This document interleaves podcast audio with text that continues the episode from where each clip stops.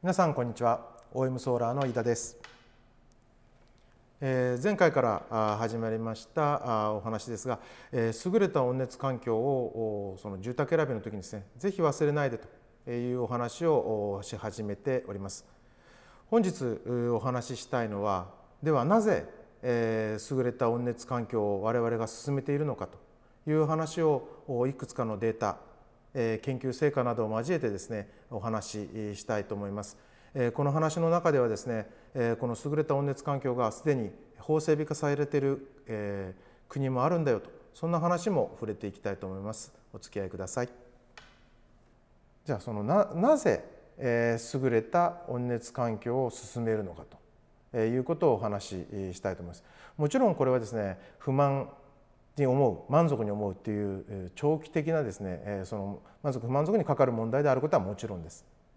それはきっと快適性ということにも跳ね返ってくると思いますけどもいろいろ科学的なデータこれは命に関わる問題だということも分かってきております思いますので少しそれを掘り下げていきたいと思います。まずですね、えー、見ていただいている記事になりますけども、えー、ニューヨーク市がですね1万7,000人で、えー、交通事故4,000人よりも多くなっていると。これだいぶ一般常識として、えー、知られるようになってきましたけどもいわゆるそのヒートショックという問題ですね、えー、交通事故より、えー、実際家の中で亡くなってしまう方の方が多くなってきていると。でそれが全て、えー、家の中の寒さに起因するものだということが分かってきております。でえもっと掘り下げていきます。え冬の死亡増加率、え都道府県別で比較している表がありますので、え引っ張ってまいりました。でこれ見ていただきますとですね、え冬の死亡率死亡の増加率が少ない、えところを見ていただきますと、まあ、本当に暖かい沖縄っていうのも入ってますけどほとんどがですね北海道青森、え新潟秋田上位5県のうちのですね4つともがえ寒冷地と言われるところ、え非常に寒いところであることが分かります。で逆にですね死亡の冬の死亡の増加率が高いところ見てみますと、えー、まあ栃木茨城山梨愛媛、えー、比較的温暖だとされる地域が、えー、冬の死亡率が高くなっているということが分かります。でこれあの見てみますとですね細かく見てみますと呼吸系の疾患であるとか脳血管心疾患などが、えー、例えばその一番ワースト1の栃木県と、えー、トップの北海道を比べますとですね倍ほど死亡率が増加しているということが分かります。でこの呼吸器系脳疾患心疾患これ全て血圧に関係する病気であると。要するに冬え寒い家においてですね血管が収縮することによって、え起こるその病によってですね、え多くの人が、まあ、温暖地は亡くなられているということが分かると。でこの事実を踏まえましてですね、え高断熱住宅の普及と、えまあ、日本地図で比べている表をご用意いたしました。でこれも見ていただくとですねだんだんこう分かってくるわけですけども、えー、高断熱住宅の普及っていうのは、えー、北海道を中心にですね寒い地域ほど普及率が高いと。でまあ九州四国、えー、その辺の温暖とされる地域太平洋側を中心にですね温暖とされる地域ほどですね、えー、高断熱住宅普及が低いと。でこれって、えー、先ほどの冬の死亡率の増加とですねえー、すごくリンクしているんですね。要するに冬の備ええー、寒さに対する備えがですねしっかりした住宅に住めるか住めないかによってですね、えーまあ、冬も安全に暮らせるか家の中を安全に保てるかどうかというのが、えー、決まってきてしまうということで、えー、あります。まああの温熱環境に投資しなければいけないという一端が見える事象ではないかなというふうに思います。でその他にもですね、えー、住宅とその健康に関する研研究というのがどんどん、え、進んできておりますので、え、その事例を少し見ていきたいと思います。まず一番最初に見ていただいているのはあのこれ我々とですね、え、オムロンさん、え、慶応大学自治医科大学の先生方と共同研究した少し古い研究になりますけれどもそれで明らかになった内容です。断熱性能が低い家に比べてですね断熱性能が高い家にお住まいの方々は平均でですね血圧が7.8ミリもまあ、そういう意味で低く住んでいるということが研究成果で分かってきています。でこの7.8ミリというのを少し覚えておいていただいて話を進めていきたいと思います。これあのもう一つデータとして、えー、夏の熱中症夏もです今ちょっと冬がちで話をしておりますけど夏もですね、えー、家の中が危険だというデータが出てきております。まあ、熱中症のイメージというと外が暑い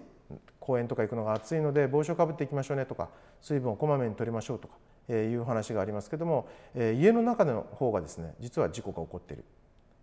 しかもこれですね、えー、乳幼児、まあ、0歳から5歳の乳幼児もしくは高齢者65歳以上の方の、まあ、何らかの事故熱中症が発生しているということが分かってきております。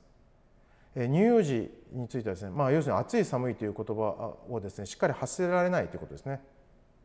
で高齢者の方々は、えー、少しそういう感度が鈍くなってきて本当に暑くなってきていることを感じられないと。まあ、加えてですね高齢の方々にはそのもったいないという意識も働くということで、えー、暑さを我慢してしまうんですね。え、気が付いた時にはニッチもサッチもいかなくなっているということなんですけどそれが家の中の方がよく起こるということが分かってきております。え、いろいろなデータを見ていきましょう、え、まず足元が寒い家ではさまざまな疾病症状を有する人が多いと。でこれ見ていきますとですね、え、高血圧の方。これ、え、いわゆるあったかいお家に比べて、え、寒いお家、まあ、1.5倍ほど高血圧が多い、え、脂質異常症。糖尿病なんかもありますね、えー、聞こえにくい、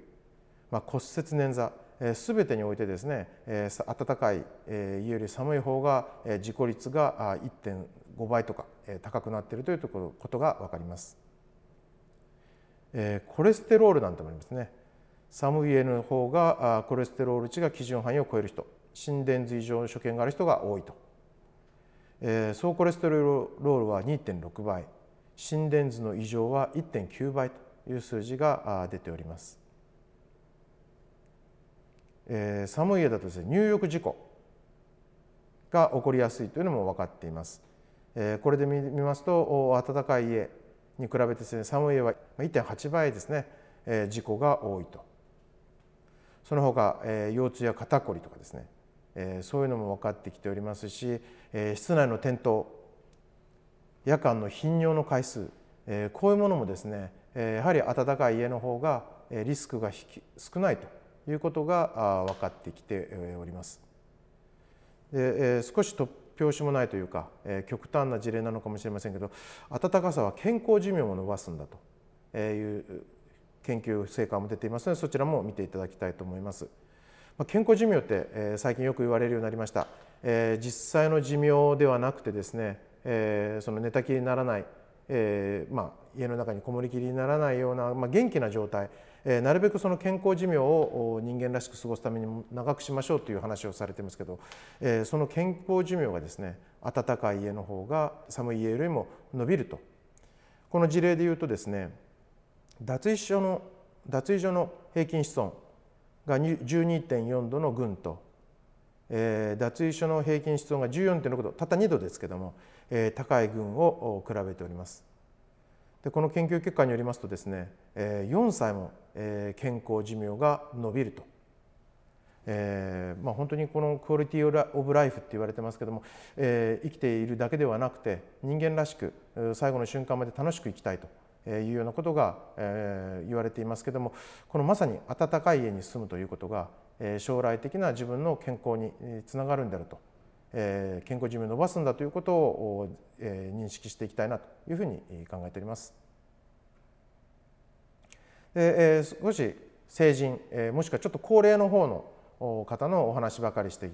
きましたけどじゃあこれ子どもたちにはどんな影響を与えるかとこれ我々があの独自でアンケートを取っているんですけども20代から40代のお母様にアンケートを取っています。その結果によりますとですね夏お子さんがお家の中でですねえー、嫌がることは何ですかとと夏はですね、えー、宿題学習をしたくないと答えられるお子さんが多くなるようです。一方で冬に、えー、お子さんが嫌がることは何ですかとお聞きするとですね、えー、気象洗面、まあ、水回り行きたくない寒くてという結果になっております。で、え、またもう一つ違うこれは研究結果の方ですけども見ていただきますと、えー、暖かいお家幼稚園にすあの行っている子に比べてですね、えーまあ、幼稚園も寒く家も寒い子たちの病欠の割合が2.6倍寒い方が多いと、まあ、風邪ひきやすい病気になりやすいということが分かっています。でこれなんでかというとですねぱり暖かい家にいますとですね活動が増える現代の子どもたちは慢性的な運動不足だとえ、いうことが言われていますけど、え、その暖かい家だとですね活動量が増すんですね室内においても。でそれが分かる図表を見ていただいておりますけどもエアコン利用の部屋と床暖房利用の部屋まあ、あの頭に活動量計というのをつけてですね、えー、測ったところによると床暖房の部屋の活動を見ますとですねまんべんなく、えー、動いている様があよくわかります。これがですね、えー、患を防ぐとも言われています。で、えー、子どももそうだと次に見ていただけペットですね。えー、我々があのインタビューをしたんですけど金巻智子さん、えー、ペット専用のというとまあちょっと語弊があるんですがペットの設計に大変強い方として、有名な方です。その方にですね、お聞きしに行きました。実はですねペットまあ、動物はですね人間のように着たり脱いだりできませんので、しかもその床付近に近く生きているということで、実は人間よりもですね暑さ寒さに対して敏感、まあ、影響を受けやすいと、えー、いうことなんだよということが分かってきております。これ最近のやっぱりペットブームでですね、えー、業界誌においてもえー、ペットの特集あその建築の業界誌においてもペットの特集が組まれたりとかしてましてですね、えー、大変知見を必要とするものだということが分かってきております。でまあ彼女曰くですね、えー、その例えばあ猫のために、えー、そのキャットタワーだとかそういうものを買うよりも温熱環境を整えてあげた方がずっとストレスが少なくて済むというようなことを言っています。とにこうもう本当に一部のその高齢者、まあ、血圧とか関係ある高齢者だけ成人ではだけではなくてですね子どもにもペットにも温熱環境が重要だということが分かってきていると思います。でそういうこともあってですね一般週刊誌「週刊現代」であるとか「週刊セブン」とかそういうところでも取り上げられるようになりました。じゃあこれほど大事なことがですね、えーまあ、日本ではその週刊誌とかしか扱われないのかということなんですけども少し目を海外に向けて話をしますと実はあのこういうことが進んでいるこの研究が進んでいる英国においてはですね、えー、もうすでに